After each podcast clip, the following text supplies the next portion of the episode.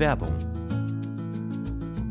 Boah, Stefan, sorry, ich habe überhaupt keine Zeit gerade. Ich muss eigentlich, ich muss eigentlich Hey, direkt hey, los. was ist los? Ich muss Komm, direkt beruhig los. dich doch mal. Stefan, ich muss direkt los zum Pfandhaus. Es Pfandhaus. gibt da diesen einen Kronleuchter, auf den ich ein Auge habe. Der wird heute versteigert. Und ich weiß genau, dass Rodrigo auch dort sein wird. Ich muss da sein, bevor Rodrigo die Chance hat, ihn zu ersteigern, okay? Ich Mhm. habe vielleicht jetzt noch zwei Minuten Zeit. Ich habe einfach gerade nicht mehr Zeit. Drei Minuten, mehr brauche ich gar nicht von dir, um dir zu sagen, was deine optimale private Krankenversicherung ist.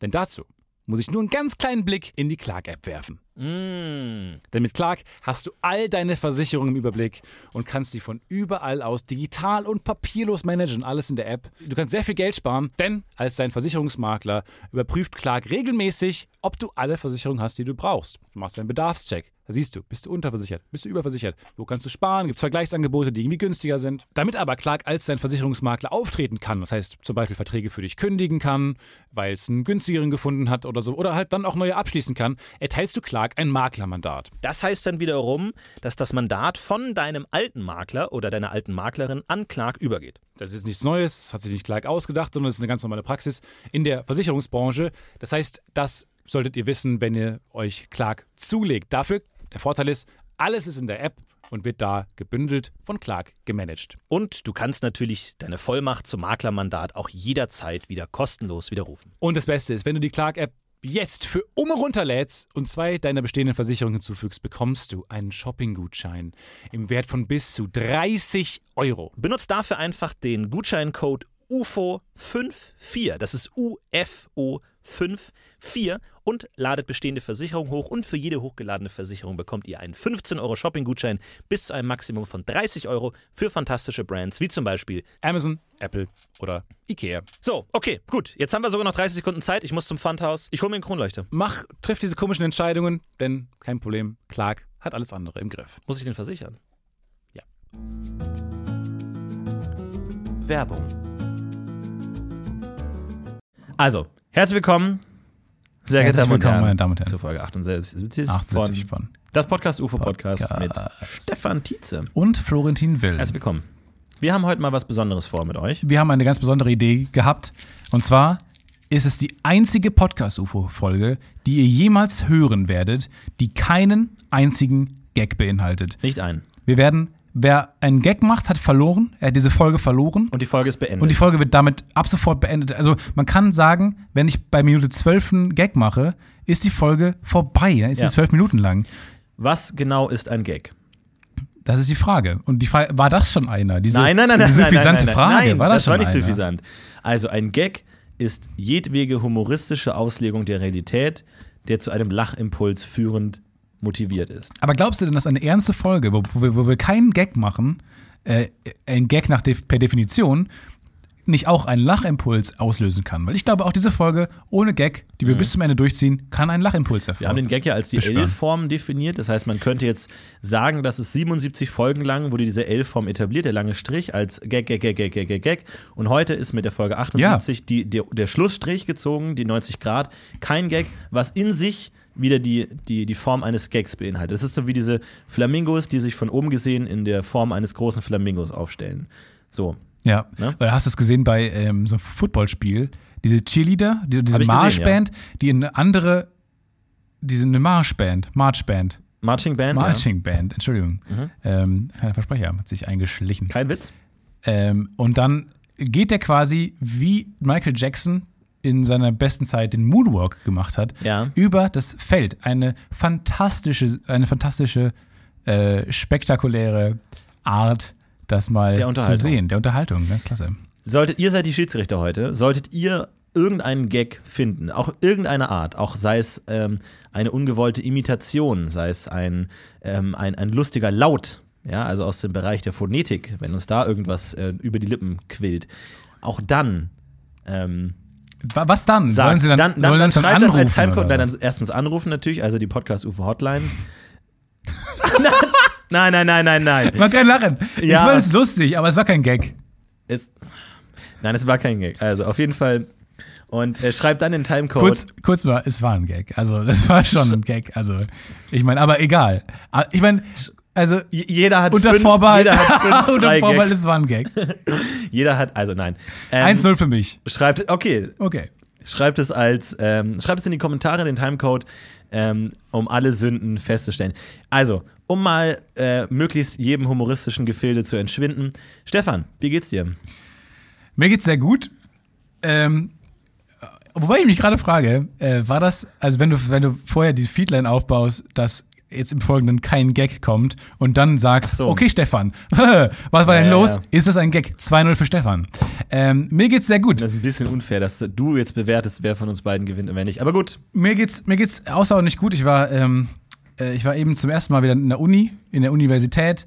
Es war ähm, eine furchtbare Erfahrung mal wieder, weil ich gemerkt habe, dass ein, ein Dozent am Start war, ähm, der nicht so viel drauf hat, fand ich. Und sobald ich das merke, ähm, wird man schnell, nimmt man schnell so eine suffisante, zynistische Haltung ein, als, als ich. Und ähm, das war dann, ja, eigentlich relativ lustig, aber ähm, ich will jetzt nicht ins Detail gehen, sonst würde ich vielleicht einen Gag machen. verstehe. Okay, also du bist dann durchaus gewillt, der Klassenclown zu War sein. ich gar nicht, Auch. war ich früher gar nicht so. Bist du denn, also jetzt mal, du bist ja schon wahrscheinlich sowas wie ein Superstar. In der Das Uni, auch in unserem, eurem Kurs, also mal ganz uneitel gesprochen. Die werden ja wissen, dass du mal fürs Neo-Magazin Royal geschrieben Ja, hast. das wissen die alle. Mittlerweile für einen mäßig erfolgreichen YouTube-Kanal. Das wissen die nicht, habe ich Ähm, denen nicht gesagt. schreibst. Und äh, dann wird man ja wahrscheinlich auch anders auf dich reagieren. Also ich möchte jetzt auch gerade aufs weibliche Geschlecht eingehen, ähm, dass man dann natürlich weiß, das ist ein Mann mit Kontakten, das ist ein Mann mit Erfahrung, der hat Berufserfahrung, die meisten wahrscheinlich nicht. Ähm, ja, ja. Und wenn du den Gag nur mir gegenüber machst, ich, ich zählte es mal nicht, weil es, nicht nachprüfbar ist. Aber an sich war das auch ein äh, Juxus Minimalis, mein Freund. Ja, in dem Podcast machen wir keinen Gag, aber ich kann noch private nebenbei Faxen machen. Ja, der malt ja einen lustigen Comic nach dem anderen. Ja. Ach, war das? Ach komm jetzt. Ja, ist nicht. Das ist doch Nein, albern. Es war eine absurde Beschreibung der Realität. Ich meine, ich weiß es auch nicht. Ja. ist so Naja, schwierig. okay. Nein. Also, lass mal, aber wie, wie, Aber die wie, wissen wie gehst du das. damit um? Also, äh, Nein, die wissen das. Und ich, also ich bin jetzt auch, ich bin ja kein Star. Auch, auch, auch wenn man, auch wenn die, wenn die Neo-Magazin-Fans sind und wenn die wissen, dass, äh, wenn die es cool finden, wenn die Böhmermann cool finden, wenn die die BTF cool finden, ist man ja trotzdem kein Star. Man ist ja trotzdem noch ein man, dir Typ. wird aber auf dem, man kennt dich. Du dir wird auf dem Gang schon hinterher geschaut und geraunt. Ja, vor, ja, man wird, es wird, äh, ähm, es wird gemunkelt unter vorbehaltener Hand. Also ich weiß noch, als ich das allererste Mal beim Neo Magazin war, angekommen bin, ähm, das war, glaube ich, zu Folge drei oder äh, fünf oder sowas, also wirklich recht früh. Und äh, da kam gerade davor erst dieser große Trailer raus, ich weiß nicht, ob du dich erinnerst, wo ganz lange diese One-Shot, ähm, Wo ich zu sehen bin. wo du zu sehen bist, ja. Ich tanze Und im Hintergrund. ist auch Martin zu sehen, Martin Ja. Borchers, äh, damals Produktionsleiter, mittlerweile immer noch. Und ähm, als ich den alleine schon gesehen habe, auf dem Hof vom Neo Magazin Ja. War ich schon komplett starstruck. Einfach weil ich wusste, der hat was mit dem Projekt zu tun, der hat was mit Jan Böhmermann zu tun.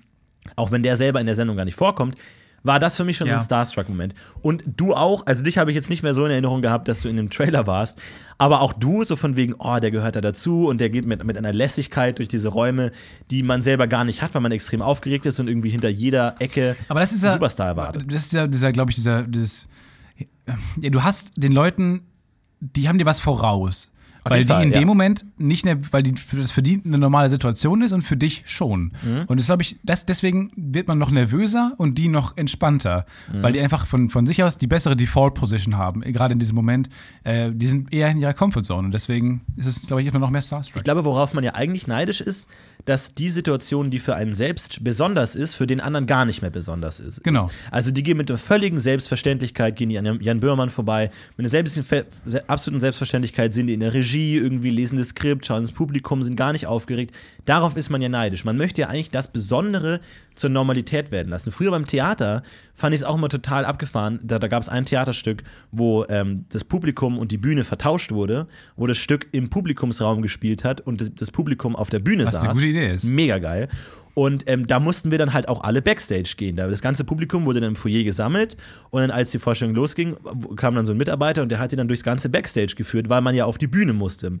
Und da ist man dann auch an den ganzen Umkleideräumen der Schauspieler vorbeigesehen. Und du warst im Publikum und Ich hast im dann zum ersten Mal Backstage gesehen und Richtig, fandest es war dann auch auf der Bühne. Mehr gut. Und da ist mir dann zum Beispiel auch Rainer Bock entgegengekommen, damals noch am Residenztheater gespielt. Der hat auch mitgespielt jetzt bei dem großen Flugzeugabschießen, ja oder nein, äh, Thriller. Dass die, ähm, Da können wir gleich nochmal drauf eingehen. können wir gleich drüber reden. Aber ähm, der hat da auch mitgespielt und der, der auch in Glorious Bastards eine kleine Rolle hatte. Und der ist mir da entgegengekommen und der ist auch mit der selbst, völligen Selbstverständlichkeit da rausgekommen, hatte so ein Handtuch, irgendwie hatte nur so ein Unterhemd an, Handtuch über der Schulter, äh, wunderbar, riesige Erektion Millionen ähm, stand. Ach, scheiße. Fuck, sorry. Wow. Scheiße. Aber das war ein sehr offensichtlicher Gag. Nicht, mal, nicht mehr vertuscht. Auf jeden Fall 3-0. Auf jeden Fall ähm, kam der da entgegen. Und das Besondere, was ich an dem so beeindruckend fand, war, dass der mit einer völligen Natürlichkeit und völliger Selbstverständlichkeit in diesem Theater, in diesem Backstage-Atmosphäre äh, äh, gehaust hat. Und das fand ich so interessant, dass er je, dass es sein Arbeitsplatz ist. Mhm. Das, was andere als Besonderes, also wenn du jetzt irgendwie, keine Ahnung, Legoland arbeitest, da wo andere den, den tollsten Tag ihres Lebens haben, Ja. ist es für andere der Arbeitsplatz. Und das ist ja eigentlich das Interessante. Und das hast du auf jeden Fall anderen Leuten voraus, auch wenn du jetzt kein großes Licht beim Neo-Magazin warst und jemals warst. Oder Ähm, jemals sein wird. jemals sein wirst. Nö. Äh, ich glaube jedenfalls, ich bin auch nervös, wenn ich so einen so einen Menschen, der, wie gesagt, die Achterbahn von, vom Phantasialand, ähm, Ja. der die, der die, ich, ich bin, also ich bin ein bisschen starstruck, wenn ich dem, wenn ich dann vorne an der, an der, an, dem, an dieser Schwingtür stehe Ja. und der die Macht gerade über mich hat, mich da reinzulassen und nicht und meinen Bügel testet, dem vertraue ich ja in dem Moment auch mein Leben an Mhm. und irgendwie ähm, ist es schon ein geiler Job und ich denke mir, der arbeitet jeden Tag in der Achterbahn, yay! Dann, das finde ich schon geil und dann bin ich in dem Moment auch so ein bisschen nervös. Denk, mit, mit dem könnte ich nicht normal reden, glaube ich. Ja. Wäre ich ein bisschen nervös. Ich glaube, das ist vielleicht gar nicht gar keine so schlechte Karriereentscheidungswahl. Ge sucht euch da einen Job, wo andere Leute hingehen, um Spaß zu haben. Oder wo andere Im Leute Kino, nach. Ja, im Schwimmbad. genau. Das sind, glaube ich, immer coole Jobs. Geht nicht in so ein Amt oder so, wo Leute ungern hingehen, weil da ist die Arbeit vielleicht auch schlecht. Geht lieber dahin, wo Gut, die Leute. unterstellst du halt, Spaß dass alle haben. Leute, so wie wir, Anerkennung und Liebe suchen. Ähm, weil das ist ja der Grund, warum Auch man. eine Dann, Form von Macht. aber das ist natürlich auch, was man, was Menschen wollen. Das kann man denen unterstellen. Ähm, zum Fernsehexperiment, was in aller Munde ist, auch, auch in beiden Vorlesungen, wo ich heute war, zum Thema gemacht wurde. Ähm, das ist das alte Experiment, das alte Weichen. Ja, das ist so lächerlich. Weichen, Also- Weichendilemma, wo ich mir denke, das ist das älteste, in jedem Assessment Center spielt man, würde, würdest du das Fotoflugzeug abspielen, abschließen oder nicht? Das Ja. spielt man überall. Das ist das, das älteste Rätsel, äh, Dilemma, moralische Dilemma der Es ist Menschheit. aber äh, moralisch gesehen nicht genau dasselbe, weil bei dem weichen äh, Dilemma entscheidet mich, man sich ja, soll einer sterben oder fünf. Wohingegen, wenn du das Flugzeug nicht abschießt, sch- schießt, ja sowohl alle in dem Haus als auch alle in dem Flugzeug sterben. Das heißt, die in dem Flugzeug sterben so oder so. Und zusätzlich geht es nur darum, ob noch die in dem Haus sterben. Also bei der Weiche entscheidest du dich, ob eins oder fünf. Bei dem anderen dann dementsprechend fünf, Fünf oder, oder 50. sechs. Ja. Nee, eins oder sechs. Ja, Ja, also stehen nur die in dem überträgst, kleinen Flugzeug oder alle in dem ganzen Ding. Aber auf der anderen Seite Es ist, die alte, Frage, es ist die alte Frage, äh, Moralphilosophie oder Utilitarismus eigentlich. Weil ja, aber die haben wir auch schon vor 500 Jahren beantwortet mit Nein, fuck it. Wie würde das Mensch jetzt unantastbar? Du kannst nicht Leute umbringen als Staat. Dann. Genau, man hat sich irgendwann entschieden, halt moralphilosophisch mitzugehen Ja. und nicht zu sagen, zwei Menschenleben sind mehr wert als ein Menschenleben, sondern Richtig. jedes Menschenleben ist Du gleich kannst viel wert. als Staat nicht die Entscheidung treffen, unschuldige Bürger zu So, töten. und das war Fertig. in in meinem Kopf auch irgendwie klar. Und jetzt frage ich mich, warum redet jeder darüber, als wäre es das krasseste Rätsel, was die Menschheit jemals gesehen hat? Ich verstehe das einfach nicht. Und ich glaube, es liegt daran, weil man, na, weiß ich nicht, ich glaube, es ist ein bisschen arrogant, weil man schon mal. Weil die Leute dumm sind. Weil, ja, Und weil die Leute eher auf der Seite von Richard David Fitz oder Florian Fitz, Ulrich, was auch immer. Ähm, ich weiß nicht, ob das nicht das waren- 80 Gags oh, waren in oh einem mein Satz. Gott, nein. Nein, 3-0. Ja, ja. Ich, eben, ja. Ähm, Ja. Nee, es, es ist, glaube ich, ähm, das ist halt einfach die Frage zwischen konkreten und abstrakten zu unterscheiden. Ich finde es so gut, dass wir ernst reden in dieser einen Folge, wo wir so Stative haben, wie so Radiomoderatoren. Und ich höre jetzt, ich habe gestern bin ich im Car2Go gefahren und da lief war WDR 4 oder WDR 3 eingestellt. Ja. Die ganze Zeit so ein Labersender, wo die so ganz nah am Mikrofon waren und dann Mhm. über die über Krebskrankheiten gesprochen haben. Und das ist schon ein bisschen interessant. Also weil da- das macht schon viel mit einem. Und das finde ich ganz cool, dass wir Au! diese Folge ausgesucht haben. Ah, okay. Ich hab, Alter. Oh, ich habe mich gerade mega an einem Stativ, sorry, eingezwickt. Das, okay. Es ist aufnahmetechnisch, obwohl es die Folge ist, wo wir keine Gags machen, die lustigste bislang. Naja. Weil es passiert so viel lustiges Zeug. Ja. Aber wie gesagt, du hast schon recht. Also, ähm, man ist dann irgendwie auch ein bisschen arrogant, aber ich glaube auch, es ist schon, wenn sich Leute ein bisschen mehr mit Philosophie beschäftigt hätten, dann wäre das jetzt heutzutage auch kein großes Thema. Vor allem, mehr. es ist ja interessant, also die, dass die, viele Leute ja nicht die Abstraktion können zwischen eigener Meinung und dem, was allgemeine Meinung sollte. Also zum Beispiel in, in dem Film Ides of March wird äh, George Clooney gefragt, sind Sie äh, gegen die Todesstrafe, ja oder nein? Ja, ich bin gegen die Todesstrafe. Und dann würden Sie nicht denn einen Mensch, der Ihre Frau vergewaltigt hat, würden Sie den nicht gerne umbringen? Und dann sagt er, doch, natürlich. Ich würde den Menschen umbringen, der meine Frau vergewaltigt hat. Aber als System das System darf nicht so denken wie ein Individuum, wie ein Einzelnes. Als System musst du natürlich die Todesstrafe ablehnen, auch wenn du als Einzelner die Todesstrafe in dem konkreten Modus befürworten würdest. Und diese einfache Trennung, glaube ich, sind viele Menschen einfach nicht in der Lage zu sehen, dass einfach, was ich als richtig erhalte, ist nicht deswegen automatisch schon dafür qualifiziert, als allgemeine ja, Regel zu Weil das auch eine gewisse, gewisse äh, Reflexionsgabe voraussetzt, die viele, ja. glaube ich, einfach nicht haben. Beziehungsweise die erst kommt, wenn man sich ein bisschen mehr damit beschäftigt. Äh, interessanterweise waren, wurde das ja auch in vielen Ländern gezeigt, dieses, dieses bestimmte, der bestimmte Film. Oder das Buch wurde auch in vielen Ländern gelesen, das gab auch ein Theaterstück. Ähm, und da haben quasi die meisten Leute immer gesagt, der ist nicht schuldig. Genau. Die meisten Leute Obwohl bei dem Theaterstück noch mehr Leute gesagt haben, er sei schuldig, als jetzt bei dem dummen Fernsehen. Tatsächlich, beim Theater weiß ich nicht genau, aber ähm, der Film wurde in ein paar anderen Ländern gezeigt und da waren oft äh, das Kino, nee, es ging um Vorstellungen. Ich glaube, das ging auch ums Theaterstück. Und da war wirklich in den meisten Ländern wurde es fünfmal gezeigt, das Stück. Und fünfmal haben die Leute gesagt, das ist nicht, die sind nicht schuldig, mhm. der, der Typ. Und wohingegen in Japan wurde es viermal gezeigt und viermal haben Leute gesagt, der ist schuldig. Mhm. Und es ist in keinem anderen Land es ist komplett um 180 Grad gedreht worden. In jedem anderen Land ist meistens 5 von 5, 4 von 4, 37 von 38 ähm, für, dafür, dass er unschuldig ist. In Japan ist es komplett andersrum. Also komplett. Hm. Es ist nicht nur, es ist nicht mal, die sind nicht, nicht einig, sondern die sind komplett anderer Meinung. Ich finde das so spannend. Das ist interessant. Weil ja, warum, woran liegt das? Also erstmal natürlich ähm, anderes Menschenbild. Ich hätte aber gesagt, zum Beispiel, was auch ein bisschen naiv ist. Aber ich hätte gesagt, in Japan ist ein Menschenleben weniger wert. Hätte ich jetzt spontan, wäre mein erster Impuls gewesen. ist sagen. zumindest so das, das, äh, Klischee, dass man sagt, die Kultur der Einzelnen ist weniger wichtig. Wichtig ist die, die Firma als Ganzes oder das Land genau. oder die Familie oder eher der Familie. Verband. Das ist, genau. ist wichtiger als das einzelne Individuum. Wohingegen man in westlichen Kulturen eher sagt, das Individuum ist wichtiger als der Verband. Aber würde man einem Volk, wo das Individuum weniger wert ist, nicht eher sagen, da geht es dann darum, also würde man dem nicht eine andere Entscheidung unterstellen? Würde man dem nicht die Entscheidung unterstellen, dass der Mann nicht schuldig ist, weil er die meisten Menschen gerettet hat, weil das Gros, also das, ein, das einzelne Leben ist nicht viel wert, sondern es geht um die Gemeinschaft ja, und die Gemeinschaft schon, ja. überlebt. Das, also wenn ich einem Land unterstellen würde, dass es utilitaristisch in Anführungszeichen entscheidet, dann Japan. Aber es geht ja nicht um, um Individuum gegen Gruppe, sondern es geht ja um konkretes Dilemma gegen abstraktes Prinzip. Und das kann man, glaube ich, nicht so einfach übertragen. Kannst du das auf, ausführen nochmal? Das habe ich gerade schon ausgeführt. Nochmal einfach. Ja. Ich würde es gerne nochmal hören. Nee, aber wir machen ja gerade auch denselben Fehler, dass wir auch jetzt selber nochmal drüber reden, weil gerade alle drüber reden. Wir sind gegen den Hype. Wir reden etwas, äh, wir reden über die, die äh, österreichische Volksversammlung von 1968. Über die redet nämlich niemand. Und wir schauen uns heute nochmal an, äh, wie die Parteienabstimmung da abgelaufen ist. Dafür haben wir einen kleinen Einspieler vorbereitet. Den hört ihr jetzt. Viel Spaß ob das funktioniert. ich weiß nicht, ob das, äh, hat das funktioniert mit dem keine Gags machen oder so? Ich glaube nicht. Ich glaube, wir machen ich glaub, ich weiß nicht, ob wir, Ja, ähm, auf, aber ich weiß nicht, ob, ob man halt, ob wir wirklich in der Lage sind, spontan ein ernsthaftes Gespräch auch stattfinden zu lassen. Also ich finde, das funktioniert. Wir haben auch, wir, ja, das wir war jetzt alles relativ, da, da, war jetzt nicht irgendwie viel äh, Intimität dabei oder so. Das ist halt einfach, wir haben unsere Meinung gesagt, die jetzt auch das ist genauso, wenn man sagt, man ist gegen Rassismus. So, das ist nicht intim oder tief oder ernst. Das ist einfach nur. Aber wir haben, haben wir oft haben wir, wenn wir privat reden, keine Mikros an sind, haben wir nicht auch schon mal ernste Gespräche geführt? Ja, aber das ist dann halt oft über sehr konkrete Sachen. Ne? Also ich glaube, über so allgemeine Dinge eher wenig. Ähm, liegt auch daran, glaube ich, ich habe ähm, eher Meinungen, was mich konkret betrifft und selten.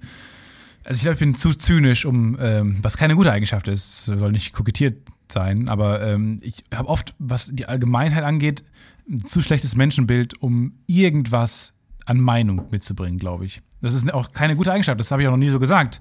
Das ist auch ein bisschen schön, ja, ich, ein bisschen ja, ich glaube, also ich glaube, man muss auch nicht immer eine Meinung haben, weil eine Meinung ja in den meisten Fällen in irgendeiner Weise extrem ist. Also du bist entweder gegen oder dafür, aber es gibt nicht so diese Mittelmeinung, so dieses, ja, die so ein bisschen und die. So, wenn du sagst, was ist deine Meinung zur Todesstrafe, musst du entweder dafür oder dagegen sein, aber man kann nicht sagen so, ach, ich weiß es, haben mir jetzt noch nicht so viel Gedanken drüber gemacht weiß ich nicht, irgendwie. Vielleicht, ich glaube, es ist manchmal auch ganz gut, einfach keine Meinung zu haben, einfach zu sagen so. Erwartet man von, von unserer Generation überhaupt eine Meinung? Oder erwartet man, anders gefragt, erwartet man von dir eine Meinung als Unterhalter? Also, Unterhaltung ist ja auch theoretisch Haltung? Ich glaube letztlich nicht wirklich. Also das, das, das werde ich oft gefragt, auch so also in, Kommentaren oder so. Leute schreiben mir, äh, was ist deine Meinung zu dem und dem Thema oder was findest du besser, Star Wars oder Herr der Ringe? Ich glaube, man will da auch einfach nur das hören, was man selber denkt. Ne? Also was ist dein Lieblingsfilm oder was auch immer. Da, da glaube ich, wollen die Leute eher sich selber bestätigt sehen oder was ist so solche Sachen, was ist deine Meinung zu Abschießen, ja oder nein, fragen Leute eher, um sich selber bestätigt zu sehen, weil der, zu dem sie in einer gewissen Weise aufschauen, irgendwie die gleiche Meinung haben sollen, ähm, als dass man jetzt wirklich wissen möchte, warum und wie der Mensch denkt und fühlt, mhm. sondern dass man sich eigentlich bestätigt äh, hören möchte. Aber oft ist ja auch das Ganze, sag ich mal, Teil des ähm, des eigentlichen Prozesses, zum Beispiel in, diesem, in dieser Killerspieldebatte, die ist jetzt so ein bisschen abgeklungen, deswegen finde ich, kann man jetzt da noch wieder drüber reden, aber gerade bei dieser ähm, Killerspieldebatte, als sie damals noch äh, mit diesem Amoklauf gedöns ja. und dann hieß es hier, hat irgend so ein äh, äh CSU-Politiker gesagt von wegen, ja, Amoklauf-Debatte und so, und da war ja die Debatte das eigentliche Ablenkungsmanöver. Da war, wurde die Debatte ja angefacht dafür, damit man eigentlich nicht über das wirkliche Thema sprechen muss. Also du hast das Problem, du hast Gewalt, Waffengewalt ist das Problem. Und dann schmeißt ein Politiker die Rauchgranate, Killerspiele ja oder nein. Und alle reden Killerspiele ja oder nein. Und jeder holt seine Meinungstafel raus und sagt hier, obwohl diese ganze Debatte die eigentliche Ablenkung war und der Politiker ist der absolute Gewinner der gesamten Diskussion, weil der sich mit dem eigentlichen Problem nicht befassen muss, weil er sein, seinen, äh, seinen Auftrag schon erfüllt hat. Indem okay, jetzt unterstellst du ja den Politikern in dem Moment, und das ist blöd zu sagen, den Politikern, weil ich. Nee, nicht dem, ich, dem konkreten. Ich, okay, aber du unterstellst ihm aber, stellst du ihm eine, eine gewisse ähm, Gerissenheit oder wa warum, also warum, was ist dein Motiv, was ist dein Motiv, das von der, von der eigentlichen Thematik abzudenken? Weil ja, die ist lösbar, die ist, das ist kein, da kann man ja, eine Meinung ist, zu haben. Das ist schwierig zu lösen. Das warum? ist nicht einfach zu lösen, zu sagen, äh, Waffenkontrolle und wie viele Ausländer haben wie viele Waffen und Gesetze und Zoll und Gedöns und Ausländer und wie viele, bla. Das ist ein schwieriges Thema. In den USA ist es einfacher, einfacher, zu lösen. Ja, nee, aber es ist einfacher zu sagen, einfach, man eröffnet die Killerspieldebatte ja. und da, da gerade die Leute, gerade liberale Leute oder so, die eigentlich da irgendwie vielleicht konkrete politische Opposition gegen diesen CSU-Politiker gegeben hätten, steigen auch total auf die Killerspieldebatte ein und machen sich dann da kaputt. Und vor allem das Interessante ist ja, dass die dass eher darüber debattiert wurde, wie die Debatte geführt wird, aber die Debatte selber gar nicht geführt wurde, sondern sich alle aufgeregt haben, oh, jetzt kommt wieder die Killerspieldebatte und oh mein Gott. Aber das war eigentlich die eigentliche Debatte über die Debatte, nicht die Debatte selbst. Und damit wurde eine komplette Rauchgranate gezündet und alle waren abgelenkt. Aber das weiß ich nicht, ob das, ob das äh, beim Gros der Bevölkerung Deutschlands auch so angekommen ist, weil wir leben halt auch in Blasen. Wir leben in Medienblasen. Und wir kriegen oft Debatten über Debatten mit, weil wir nun mal in einer Medienblase leben. ich würde immer unterstellen, dass es den meisten Leuten in Deutschland nicht so ging, sondern die eher dann die Debatte geführt haben. Ja, das weiß ich. Ja, gut, das stimmt. Also Blasen kann man natürlich immer sagen. Aber was gerade in der Zeit ja, auch so bei, bei Moin Moins oder so an mich herangetragen wurde im Chat so, was sagst du zur aktuellen Killerspiel-Debatte? Okay. Also gar nicht, was ist deine Meinung zu Killerspielen? Ich meine, die ist relativ klar offensichtlich, aber so, sofort die Frage, was hältst du zur Debatte? Und die wollen dann hören, oh, ist total scheiße, dass es alle wieder über die Killerspieldebatte reden, bla bla, was aber eine komplette Ablenkung ist. Eigentlich, wenn der Politiker gesagt hat, oh, Killerspiel, hätte man sagen müssen, darüber müssen wir gar nicht reden, weil das ist ein albernes Argument. Lass uns da doch gar nicht drüber reden. Wir werden diese Debatte nicht führen, weil da müssen wir nicht drüber reden, sondern wir müssen über die eigentlichen Probleme reden. Also eigentlich eher sagen, der Versuch, die Debatte zu entfachen, soll scheitern und wir haben gerade keine Meinung zu irgendwas, sondern ist einfach ein Thema. Das ist wie wenn, wenn jemand sagen würde, lass uns doch mal drüber diskutieren, ob man Frauen vergewaltigen soll oder nicht und alle diskutieren und ah, hier, klar, obwohl man dann eigentlich sagen sollte, so, nein, wir werden die Debatte natürlich nicht führen. Das ist doch klar. Genau. So, ja. dann, die, die Debatte selber ist das eigentliche Problem, weil sie zu nichts führt und eigentlich von einem ablenkt. Und das, ist, das kann man jetzt sagen, weil die Debatte nicht mehr geführt wird. Aber auch damals habe ich bewusst nichts dazu gesagt, weil ich das eigentlich das Problem fand, dass sich jeder positioniert und jeder eine Meinung hat und jeder sofort einen Blogtext schreibt und sagt, wie dumm die anderen alle sind. Aber glaube ich, der eigentlich richtige Reaktion gewesen wäre, einfach komplett das zu ignorieren und nicht darauf aufzusteigen, aber ist es nicht menschlich? Sagen, wir führen diese Debatte gar nicht. Die verdient nicht unsere Aufmerksamkeit. Aber ist es nicht menschlich zu sagen, also dieses Debatte über Debatte führen, ist ja auch, das sind diese Fraktale, dieses, dieses rein menschliche Bedürfnis, einzuordnen, was passiert, das einzuordnen, halt mhm. weiterzugehen, weiterzugehen. Und auch, dass wir jetzt über den Film sprechen und nicht über das eigentliche Problem, der, das gestern gezeigt wurde. Aber das ist ja ähm, kein Problem. Das ist ja genau das Ding. Okay, das ist ja gesetzlich geregelt. Da gibt es ja überhaupt nichts zu okay, diskutieren. Sag, Auch schon seit Kant. Das ist ja alles schon trotzdem ein moralisches Dilemma. Was nee. Klar.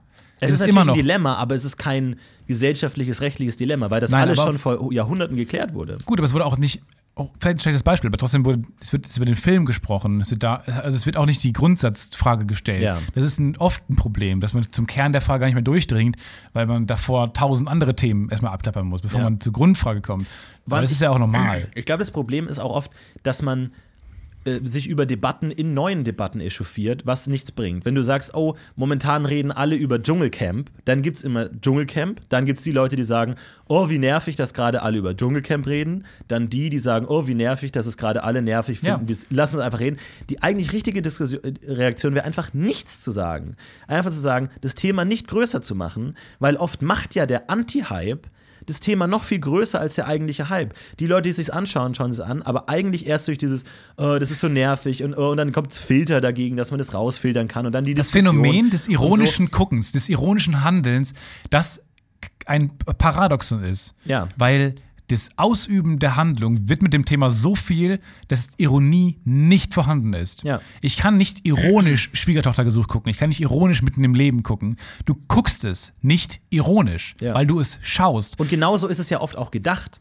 Also ist es ja, glaube ich, ja. oft so gedacht, dass man es genauso schauen soll. Dschungelcamp ist das beste Beispiel. Die machen ja da gar keinen großen Hehl drum, dass man es genauso ironisch schaut. Und ja, da, da, kommentiert sich das Programm ja selber schon ironisch. War das denn damit immer das so? Der Zuschauer das weiß ich gar nicht. Ich glaube nicht, dass das immer so war. Das hat sich, also ich habe das früher nicht geschaut, nee. aber früher, glaube ich, war das dann nicht so, dass man sagt, wir machen hier Trash-Fernsehen und ah, RTL pumpt so und so viel äh, Geld in den Dschungel, wie es heute offensichtlich ironisch gemacht wurde, um das dem Zuschauer sogar abzunehmen, ist ironisch zu schauen, sondern der kann es mittlerweile wieder normal schauen, aber die Ironie nimmt das Programm ihm schon ab. Er ist auch dieser Aufgabe schon befreit. Das ja. muss er gar nicht mehr machen. Ist so ein bisschen das Big Short-Phänomen, äh, der Film äh, über die Finanzkrise, wo irgendwann erklärt wird, wie das ganze Kartenhaus nicht zusammengefallen ist. Nämlich, dass bei einer Wette eine Nebenwette mhm. über die, die Wette, Wette ja. auf die Wette abgeschlossen wurde. Wette, eine, wieder eine Wette da darauf abgeschlossen wurde. Also eine nie endende Kette, weil es immer einfacher ist, das Vorliegende zu bewerten, als das dahinterliegende. Mhm. Das heißt, um sich nicht durchzugraben, macht man einfach, schließt man eine Wette ab auf das, was man vor sich hat.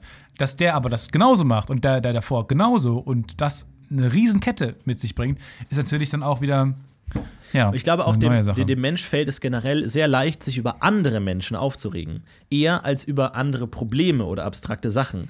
Dass man sagt, okay, Dschungelcamp, wir haben hier diese Problematik, wie, wie weit dürfen Medien gehen, äh, wie, inwiefern sind die selber verantwortlich, alle diese relativ schwierigen Probleme. Und es ist einfacher, sich über den dummen RTL-Zuschauer äh, aufzuregen, der so dumm ist. Es ist einfacher, auf einen Menschen zu zeigen und sagen, du bist asozial, du bist scheiße, anstatt sich diesem eigentlichen Themen zu widmen. Deswegen glaube ich, werden diese Mechanismen Mechanismen immer mächtiger, je weiter sie nach außen gehen, weil es immer mehr menschlicher wird und man immer sagen kann, oh, die Leute, die jetzt schon wieder Wham hören zur Weihnachtszeit, oh, die ganzen Leute, die jetzt schon wieder, jetzt schon die Weihnachtsdekoration raushängen. Es ist immer, wird immer menschlicher, je weiter man nach außen geht. Es wird immer einfacher drauf zu dreschen, weil das Einfachste, worauf man schlagen kann, ist ein Mensch, der irgendwas nach außen zeigt, der sagt, oh, ich bin Fan von dem deutschen Nationalmannschaft und dann darauf zu schlagen, so oh, Nationalismus oder irgendwas oder bla bla oder Assi, ja. das ist dann extrem leicht. Ich habe das Gefühl, dass man, also manchmal hatte ich, ich hatte so eine Phase in meiner Jugend, äh, wo man, wo ich eine Meinung hatte, weil ich eine, weil von mir verlangt wurde, eine Meinung zu haben. Mhm. Es wurde mir gefragt, wie, wie fandest du Batman Begins? Und ich habe gesagt, gut oder schlecht, weil. Ja. Aber das sind doch Gründe, die man sich gerade ausdenkt. Also ich habe ich hab nie ges da gesessen und gesagt und eine Pro- und Contra-Debatte geführt, warum ich mhm. Batman Begins gerade gut oder schlecht finde, sondern es ist ein Gefühl. Also man hat ein Gefühl, wenn man einen Film guckt oder so. Aber mittlerweile habe ich das Gefühl, also will man einen Film in eine Schublade pressen, gut oder schlecht?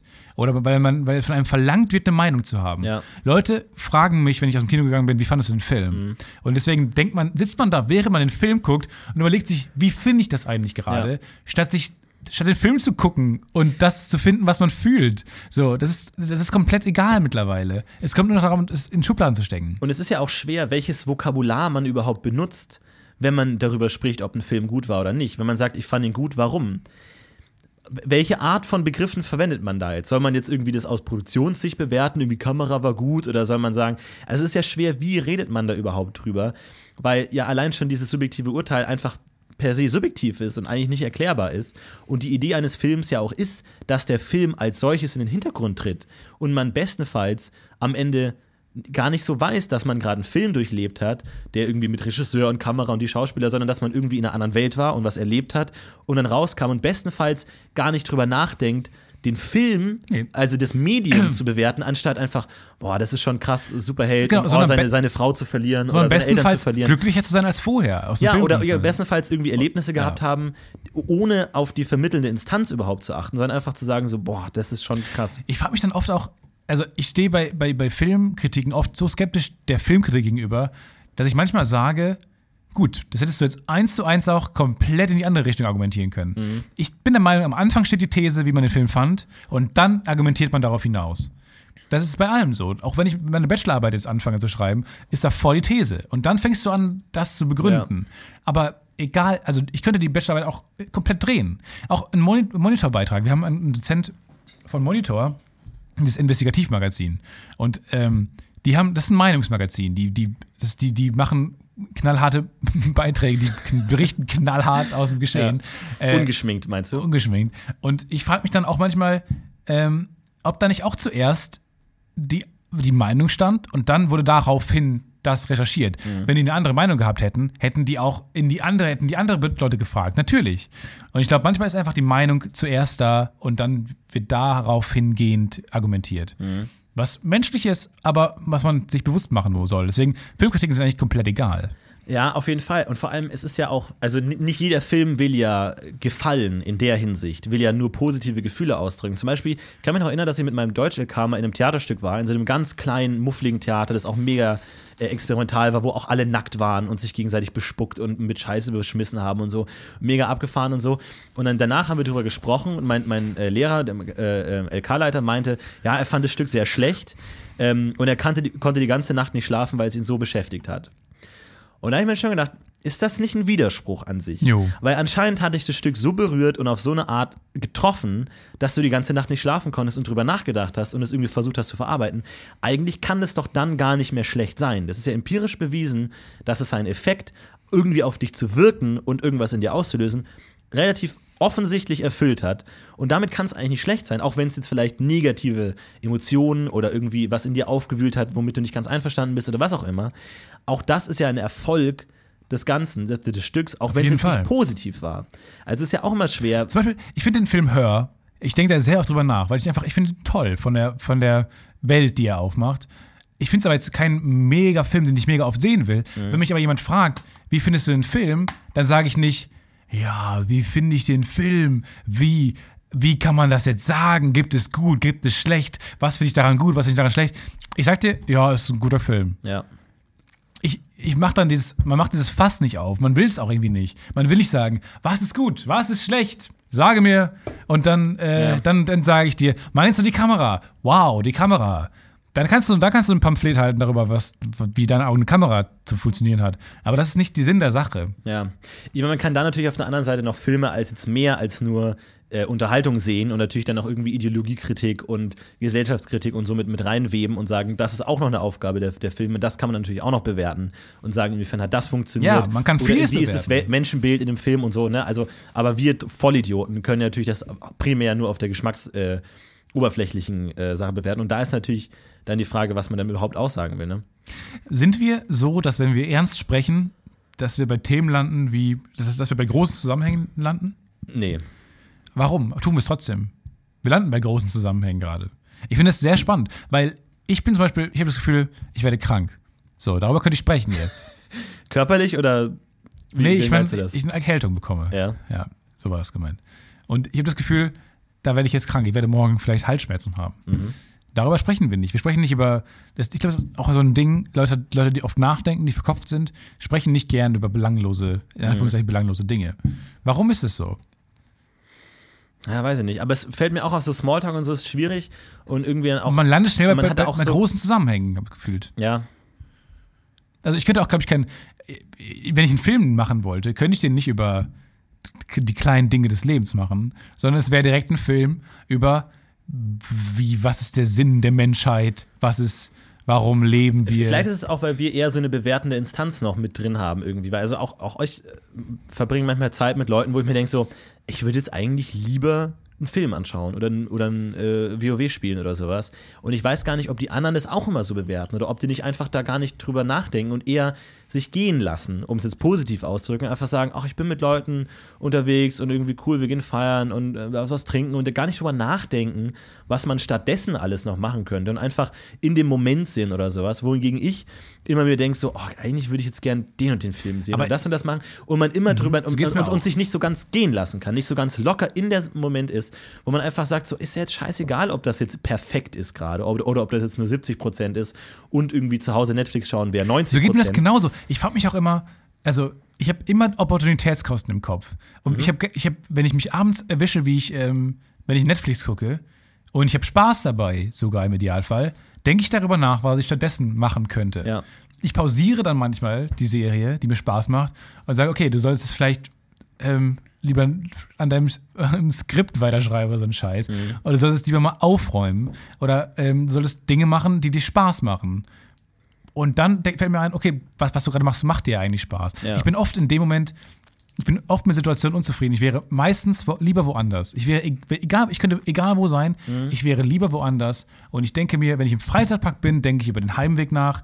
Ich denke, ich denke darüber nach, was ich stattdessen machen könnte. Ob, und nicht mal, weil ich keinen Spaß habe, sondern einfach, weil ich mit dem, mit dem Status quo per se Ja, unzufrieden wenn du zu Hause bist, denkst du an den Freizeitpark, wo du gerne hin Korrekt. bist. Ne? Dass du jetzt heute es wieder nicht geschafft hast, dahin zu gehen. Ja, wenn ich abends sage, nee, Leute, ich bleib zu Hause, ich äh, gucke einen Film für mich, weil ich da mehr Bock drauf habe, als feiern zu gehen, dann denke ich mir, wenn ich zu Hause bin, ja, vielleicht hätte ich was anderes machen sollen. Ja. Und wenn ich weg bin, denke ich mir auf jeden Fall, ich bin lieber zu Hause. Ja, man fängt dann auch irgendwie, also diese Hierarchie, wo, wonach bewertet man dann auch solche Aktivitäten? Ne? Das, also das Perfide ist ja, dass wir auch in der Arbeitswelt sind, wo es ja durchaus sinnvoll ist, sich einen Film anzuschauen oder eine Serie anzuschauen oder so, oder Dinge zu kennen, moderne Sachen zu kennen. Und oft habe ich dann auch ein schlechtes Gewissen dafür, dass ich keine Serie geschaut habe an einem Abend, sondern nur irgendwie rumgelöbelt habe und einfach Sachen auf Reddit mich durchgeklickt habe und gar nichts gemacht habe. Ja. Ich mir, ich hätte jetzt auch einen Film anschauen können und hätte wieder was gelernt oder hätte wieder irgendwie mehr meinen, meinen visuellen Erfahrungshorizont erweitert, den ich vielleicht hätte nutzen können bei dem nächsten Projekt oder was auch immer.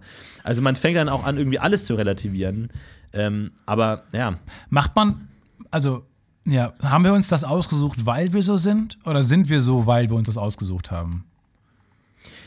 ich weiß nicht. Also da, da ich, da die Tatsache, dass ich hier bin, eine 1 zu 1000 Chance war, glaube ich, hätte ich genauso gut auch was anderes machen können, weil es ist mehr oder weniger hauptsächlich Glück, dass ich hier bin und dass ich hier so reingekommen bin und mich dann in der Form entwickelt Aber habe. das glaubst du nicht wirklich. Doch, auf jeden Fall. Ja, das glaube ich, das glaube ich dir immer nicht. Das hast du auch schon mal gesagt. Also irgendwo, ja, wie gesagt, das ist ja immer so ein Mischding, ne? Aber ähm, Ja, aber ich glaube dir das. Ich glaube ich glaub dir diese, diese Nee, man- man- ich unterstelle dir, Ja. dass du wesentlich unbescheidener bist als das, was du gerade sagst. man kann sich das ja auch so schlecht immer so vor Augen halten. Du kannst ja nicht durchs Leben gehen und denken, das ist reines Glück, dass ich hier bin. Dann funktionierst du ja auch nicht. Du brauchst ja auch ein gewisses Selbstbewusstsein. Und gerade wenn du vor der Kamera stehst irgendwie und, und Unsicherheit herrscht und du den Kameramann anschaust und siehst, der findet den Sketch nicht lustig, dann musst du zu einem gewissen Grad schon sagen, nee, ich hab's schon drauf irgendwo. Ansonsten funktionierst du einfach nicht, Ja. sonst kommst du nicht weiter. Du musst schon wissen, auch wenn ihr das alle hier im Raum nicht lustig findet und der Tonmann versteht den Sketch nicht und der Kameraassistent irgendwie schaut die ganze Zeit betrübt und schüttelt den Kopf und versteht nicht, was du meinst, du musst trotzdem der im Raum sein. Woher der sagt, nimmst du dieses Selbstbewusstsein? Woher nimmst du denn dieses Selbstbewusstsein, wenn, wenn, du, wenn, du, wenn du wirklich glaubst, dass du nur durch Glück hier bist? Ja, das muss man sich einfach aufbauen. Also ich, äh, der, der erste Schritt war Glück, ab dann vielleicht nicht mehr. Und du musst es einfach auch einfach hervorbringen. Du musst jetzt einfach sagen, das ist genau wie, keine Ahnung, ein Familienvater, der, wenn es brennt, einfach sagt, ja, nee, es ist einfach meine fucking Aufgabe, der Starke zu sein oder mich um irgendwas zu kümmern, musst du auch als Typ vor der Kamera sein, so, nee, ich muss da jetzt dran glauben. Wenn ich dran glaube, bricht alles zusammen. Ich muss jetzt von mir ausgehen, dass ich der Beste bin. Und man kann Selbstbewusstsein einfach erzeugen. Du kannst fünf Minuten bevor du auf die Bühne trittst, kannst du sagen, so, nee, ich bin der krasseste Typ der Welt. Ich hab's mega drauf, irgendwie. Kann man das? Das kann man, das geht. Womit? Du musst dir das einfach einreden. Du hast das unter Kontrolle. Du musst einfach, du musst einfach Sachen entwickeln, wo du weißt, du musst zu gewissen Zeiten funktionieren können. Aber das ist wirklich Und interessant. du, das darf nicht von der Tageszeit Zeit ablaufen. Du kannst nicht einfach sagen, oh, ich habe gerade erfahren, keine Ahnung, äh, meine Oma liegt im Krankenhaus, jetzt kann ich nicht mehr auf die Bühne. Es geht nicht. Es Ja. geht einfach nicht. Also ich du musst dich in einen Status bringen, wo du funktionieren kannst, egal was ist. Als ich das Auto angefangen habe, ähm, war ich dann noch mega, mega jung und mega unsicher. Ähm, ich war nicht unsicher. Ich war in, äh, auf dem Gebiet unsicher, weil es neu für mich war. Ähm, und dann habe ich mir habe ich mal irgendwo gelesen, dass wenn man grinst, dass dann die, dass dann die Muskeln ähm, ans Gehirn übertragen, okay, du bist gerade fröhlich, weil das ist wirklich so. Das, ist, eine, das ist eine ganz einfache Ursache-Wirkung-Zusammenhang. Das ist ganz einfach. Es geht auch andersrum. Ja, du grinst nicht nur, wenn du fröhlich bist, du bist auch fröhlich, wenn du grinst. Du bist wirklich fröhlich, wenn du grinst. Also das ist, das, die Muskeln lösen gewisse Hormonausschüttungen im Gehirn aus. Ja. Das habe ich immer irgendwo gehört, dass man das mindestens 60 Sekunden mal lachen, äh, machen muss. Und mein Weg von der U-Bahn bis zur Firma hat mhm. ungefähr so lange gedauert. Das heißt, ich bin, das ist kein Scheiß, ich bin jeden Morgen grinsend, mich zwingend zu grinsen in die Firma gelaufen, ja. um da dann glücklich zu sein, weil ich dachte, du musst dich entertaining fühlen, wenn du Unterhaltung machen willst. Ja. Äh, was es gebracht hat, weiß ich nicht. Aber äh, auf der anderen Seite bin ich noch hier, von daher vielleicht ist es die, die mega Idee gewesen. Ja. Nee, aber auch dieses, also dieses You're here for a reason ist schon auch eine große Motivation. Also immer, also ich war, war oft in Situationen, wo ich in, in Positionen war, wo ich mir dachte, eigentlich verdiene ich das noch nicht. Und das ist schon die größte Antrieb, so dieses, es hat schon einen Grund, warum du hier bist. Und auch wenn du irgendwo weißt, dass der Grund vielleicht nicht existiert, musst du es dir einreden, ja. dass es einfach so ist. Ähm, und das ist auch, und Pete Davidson hat mal gesagt, ähm, er, ähm, er hat immer diesen Shower Talk. Immer wenn er duscht, versucht er sich wirklich ganz bewusst maximal sein Selbstbewusstsein aufzubauen, indem er sagt, ich habe das und das schon erreicht, ich bin, keine Ahnung, erst 21, aber bin schon bei SNL, ich habe das und das schon geschafft, ich habe den Award ist gewonnen. Der einfachste Shower Talk als Pete Davidson. Ja, klar, Pete. Davidson hat es natürlich ein bisschen leicht, aber jeder hat irgendwelche Dinge, auf die er stolz sein kann und die er schon geschafft hat. Äh, oder wo er nicht irgendwie, oder die er zumindest probiert hat, wo er gesagt hat, ich bin zu dem Casting gegangen und das habe ich geschafft, auch wenn ich es nicht, äh, nicht gewonnen habe oder so. Jeder hat irgendwelche solche Sachen. Und der hat wirklich gesagt, also wirklich bewusst arrogant sein manchmal, bewusst sagen, ich bin der krasseste Typ, den es überhaupt gibt um einfach so ein Selbstbewusstsein aufzubauen, weil irgendwann muss es abrufen und es bedingt sich ja auch. Gerade, also ich meine, das ist für 99 Prozent der, der Zuhörer wahrscheinlich irrelevant, weil die nicht in solchen Berufen arbeiten, aber das bedingt sich ja. Du bist ja besser vor der Kamera, wenn du denkst, du bist der krasseste Typ der Welt. Das glaube ich und ich glaube auch, ich glaube auch an einen festen Grundsatz, es gibt keine verkannten Genies. Es gibt keine Leute, die da draußen sitzen und die es drauf haben, die nicht die Chance bekommen irgendwann. Mhm. Ich glaube, es, ähm, das Leben ist so eine, ist so eine Welle aus, aus, aus Höhen und Tiefen natürlich, aber auch aus Chancen. Die, die ganze Zeit kommen die Chancen entgegen. Die können so klein sein und so wie auch immer, scheißegal. Aber du musst, wenn du, wenn du gut bist, ist die erstbeste Chance, die, die, die dich dazu macht, bringt, äh, Erfolg zu haben. Ja, auf der anderen Seite, ich weiß es ja nicht, also ich meine, Erfolg ist ja auch oft einfach harte Arbeit und dranbleiben und einfach auch irgendwie 50 Neins zu überleben, um dann irgendwie zu einem Ja zu kommen. Ähm, aber auf der anderen Seite, ich weiß nicht, wenn, wenn ich damals nicht von, bei der Frank Elster Masterclass genommen worden wäre, kann es gut sein, dass ich einfach gar nichts gemacht hätte und irgendwie dann einfach irgendwo 15 Semester weiter studiert hätte und nichts passiert wäre. Das kann man jetzt nicht sagen, aber ich kann mir gut vorstellen. Also, ne, es ist ja harte Arbeit ist ja auch einfach wichtig und dann irgendwie dafür zu arbeiten, dass wenn dein glücklicher Moment kommt, du was vorweisen Vorzuzeigen kannst. hast, ja. ja. Das ist komplett, sehe ich genauso, ja. Es schreiben mir auch mal viele Leute so, ähm, wie kommst du in die Medien und so. Ja, ja. Ich wurde neulich interviewt, ähm, wie ich in meinem Alter hier Comedy-Autor sein will, äh, sein kann. Und es ist schon interessant, was man da für Fragen gestellt bekommt, die einem dann zum ersten Mal auch zum Nachdenken anregen und so. Aber ich habe ja auch keinen Vergleich. Also ich habe kein Paralleluniversum, was ich genau bis jetzt durchlebt habe, wo ich es nicht geworden bin. Von daher kann ich ja gar nicht so viel zu sagen. Ähm, da ist man dann auch der falsche Ansprechpartner, als jemand, der es schon mal geschafft hat, irgendwie, ohne es zu wissen, warum. Ja, das hat mal irgendjemand gesagt, dass man eigentlich die Leute interviewen müsste, die es nicht geschafft haben. Hast du das nicht mal gesagt? Ja, ich glaube, das fand man in so, so Buch, also gerade so bei Unternehmern oder Erfindern oder so, weil die Leute, die es geschafft haben, eigentlich die Ausnahme sind.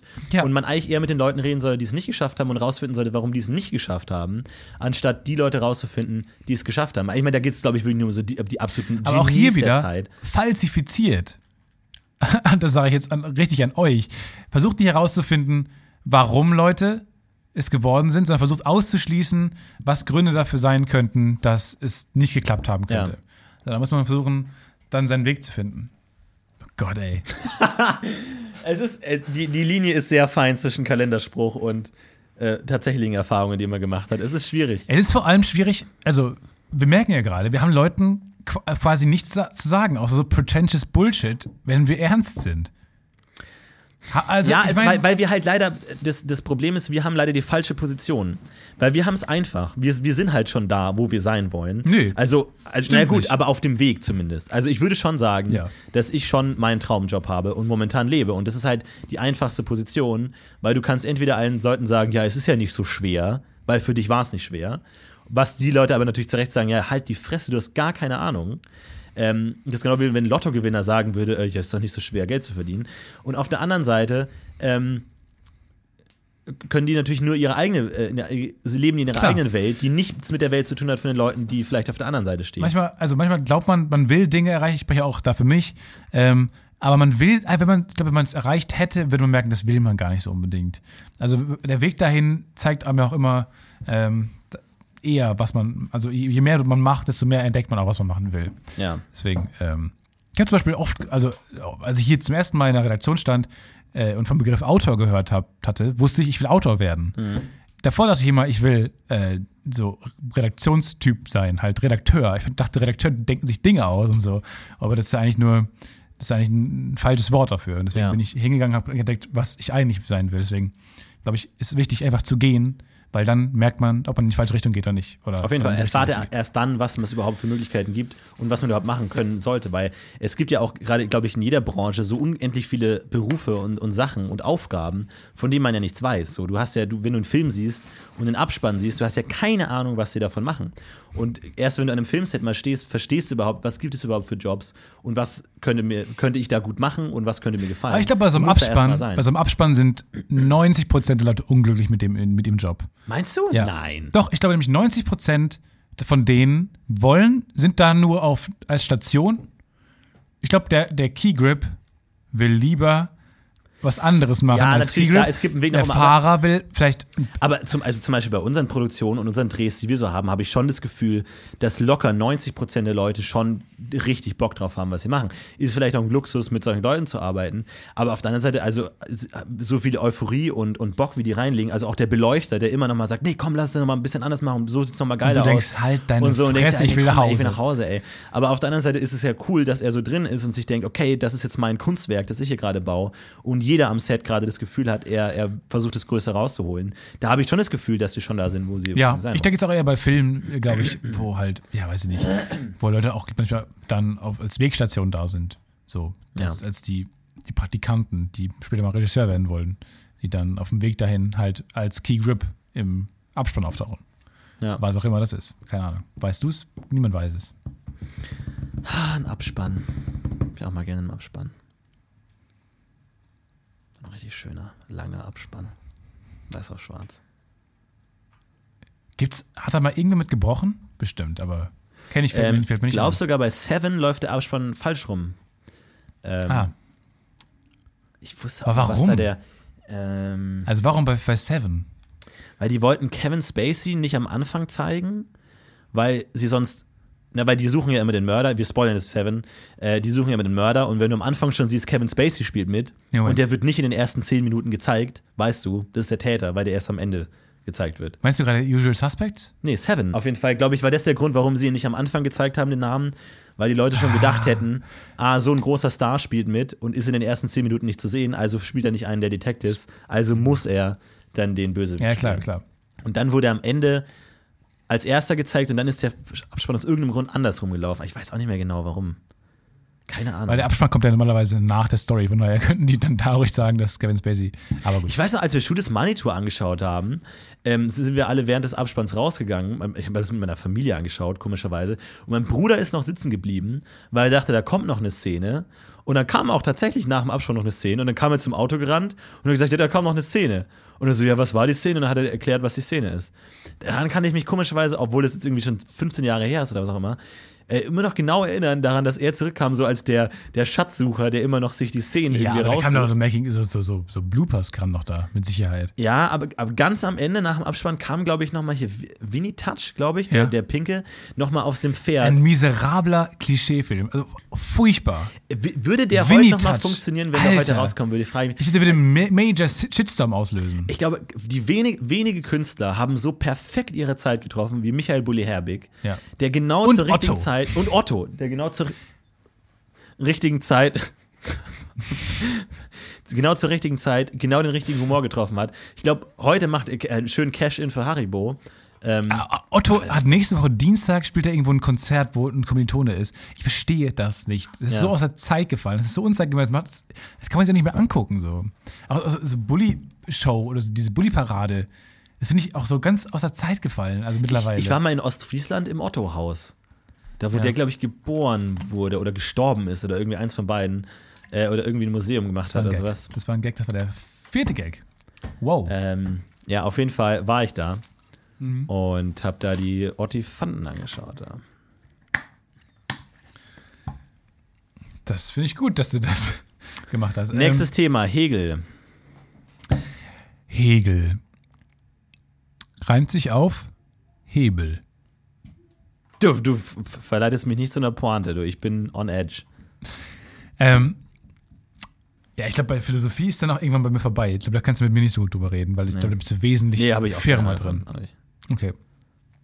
Nee, ähm, also ich werde krank, glaube ich, was sehr selten ist, der Fall ist, aber einmal im Jahr werde ich krank. Du wirst krank, ich werde fett, wir sind komplett im Untergang geweiht. Wir, Aber du kannst was dagegen tun, aktiv. Ich weiß nicht, also das verstehe ich auch nicht. Du bist, ich finde, man merkt so schnell, dass man krank wird, dass man denkt, da muss es ein, ähm, irgendwie ein, ein Mittel geben, was ich man glaube, nehmen kann. Mittel, also vielleicht bin ich da auch ein bisschen abergläubisch, aber ich bin großer Verfechter des Placebo-Effekts. Ich wirklich versuche alles mit Placebo-Effekten zu lösen und ich bin fest davon Überzeugung, dass wenn du merkst, du wirst krank und dann sagst, oh shit, jetzt bin ich krank, ich lege mich ins Bett und Fieber, Ja, das so dann bist du down, ich. sofort. Ja, du musst Fall. wirklich deinem Körper vormachen, jetzt ist fucking Stalingrad, wir stehen unter Beschuss von Artillerie, ich kann jetzt einfach nicht krank werden. Forget Ja. it, never, no chance. Du kannst nicht krank werden und dann sagt der Körper auch, Gut, dann nächstes Jahr halt äh, nochmal, schauen wir mal nochmal vorbei. Und dann wirst du auch nicht krank. Glaube ich. Aber das ist aus, natürlich ja, aber aus so einer, aus so einer, aus so einer Abwehrhaltung raus und so, oh, glaube ich, funktioniert das nicht. Ich glaube eher aus so einer positiven, ach, und wenn schon. Ja, das ist ja der Haltung. Placebo-Effekt. So, wenn du denkst, Ja, aber also nicht, es gibt ja auch Stalingrad ist, glaube ich, da wird man schon krank. Naja, aber du musst, also du darfst es halt einfach nicht locker lassen und du musst halt einfach weitermachen und weiter Stress machen und Ja. sagen, ich kann jetzt nicht krank werden, weil ich bin nicht krank. Ich glaube, sobald du anfängst, dich so zu verhalten, als wärst du krank, wirst du auch krank. Jo, das genau das ist ja der oder Nocebo-Effekt in dem Fall, der umgekehrt, dass es dir schlechter geht. Aber ansonsten ist echt, glaube ich, vor allem das Tolle ist ja, du kannst ja auch einen Placebo-Placebo-Effekt haben. Selbst wenn du weißt, es ist nur ein Placebo-Effekt, funktioniert es trotzdem. Das ist ja das Tolle. Ja, ja. Du kannst dich ja bewusst verarschen und es funktioniert trotzdem. Jo.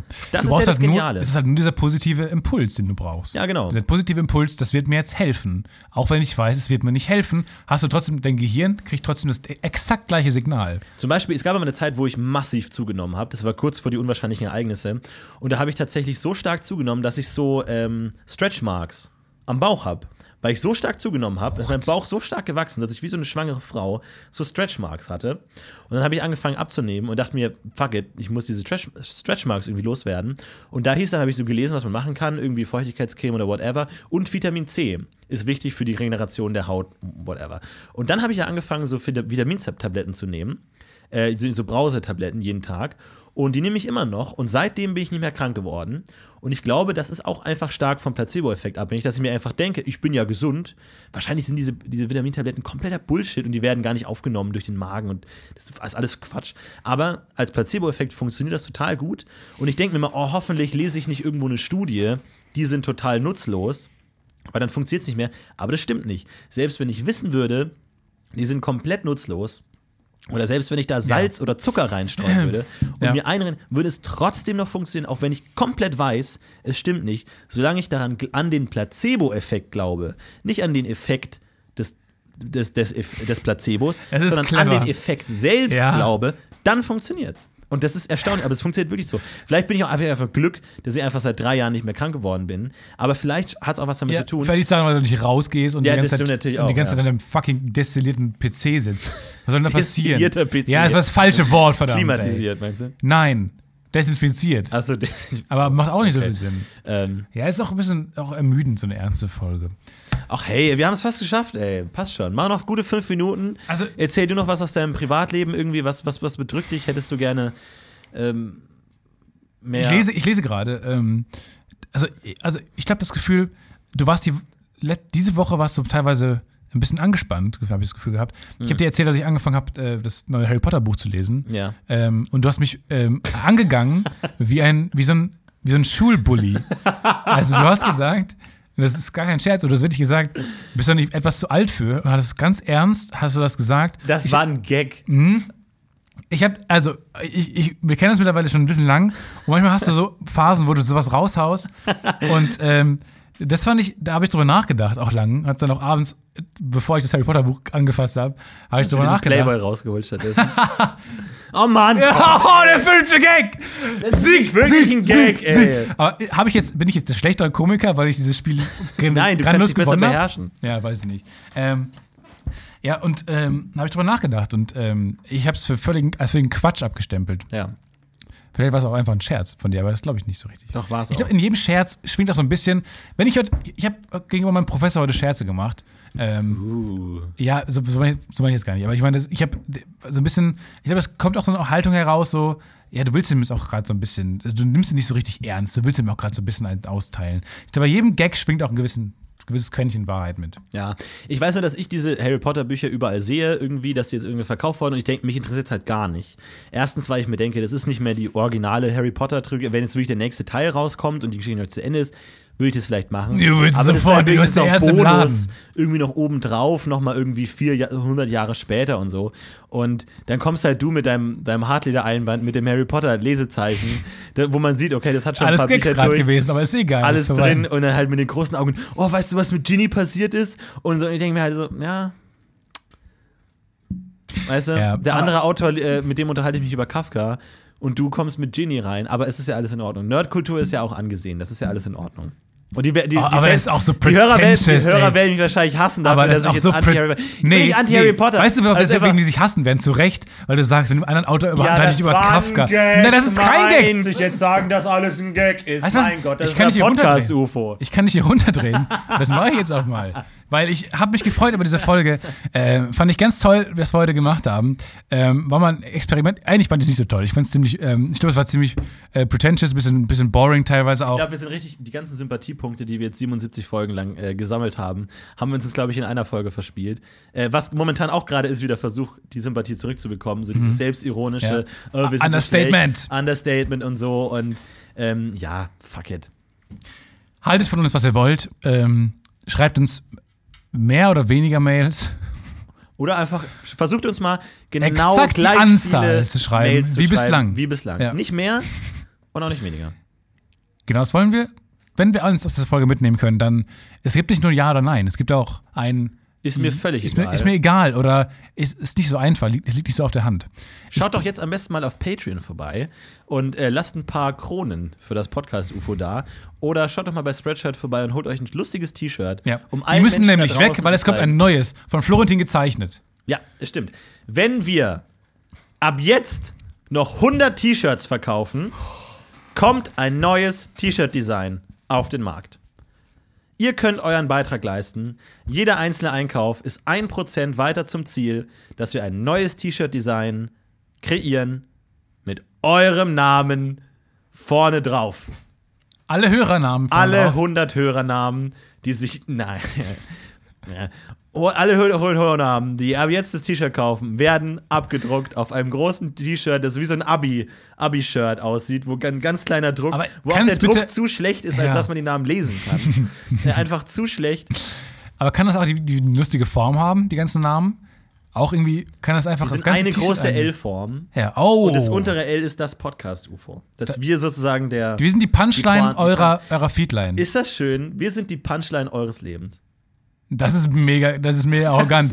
Wir sind die Punchline, wenn ihr die Feedline, ihr seid unsere Feedline. Und euch werden wir gar nichts. Das ist schön zu sagen. vielen, vielen Dankeschön, Dank. Stefan Ciao, Tietze. Leute. Wie immer, bis zum nächsten Mal.